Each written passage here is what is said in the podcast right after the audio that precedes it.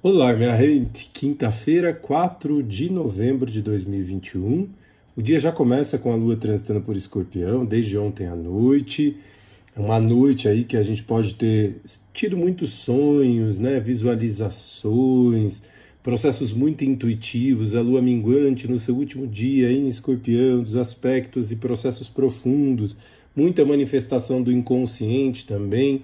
É claro que quando a gente vai falar sobre manifestação do inconsciente não dá para a gente colocar numa caixa, né, gente? Não dá para tentar ler o sonho como sendo alguma coisa racional. Todo sonho é muito maluco porque é a manifestação do inconsciente, aquilo que não está cabendo dentro do cognitivo. É importante a gente acolher as manifestações e entender aquilo que está nas entrelinhas desse processo, né? Dos sonhos, dos recados sincrônicos que a gente tem e a Lua vai seguir em escorpião durante todo o dia e às 6h15 da tarde, gente, a Lua começa a sua fase nova depois de uma conjunção com Marte, que também transita por escorpião.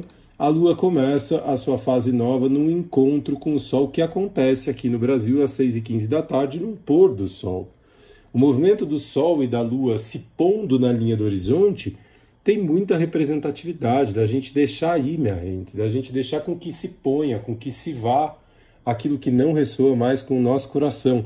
Ao mesmo tempo em que esse encontro de Sol e Lua, essa Lua nova, estão se pondo no horizonte, existe uma necessidade de renovação subindo na linha do horizonte com Urano subindo na linha do ascendente.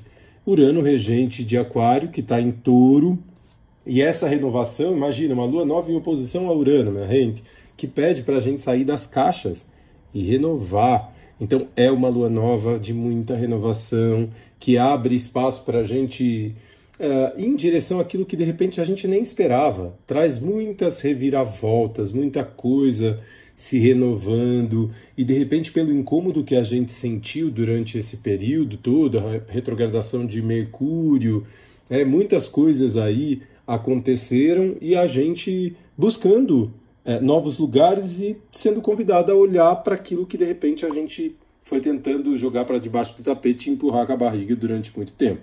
Então é um momento de olhar para essas questões, é um momento de renovação muito grande, da gente pensar o que é que a gente está se vinculando, se isso tem sentido, se ressoa com o nosso coração também, minha gente, sem sombra de dúvidas, uma lua nova muito potente Além disso, no momento da lua nova, Mercúrio vai fazer um sextil, vai estar tá em sextil com Vênus em Sagitário. Ambos ingressam na sexta-feira, trocam de signos, Vênus ingressa em Capricórnio e Mercúrio ingressa em Escorpião. E esse sextil vai seguir por mais alguns dias com muita troca de energia.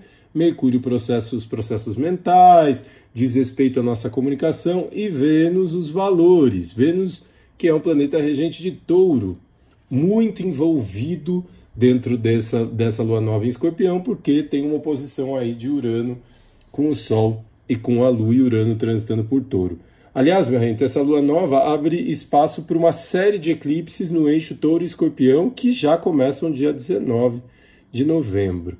Ou seja, muita energia de renovação, traga as suas intenções, as mudanças que você quer para a sua vida e age diante daquilo que você pode com aquilo que você tem nesse momento.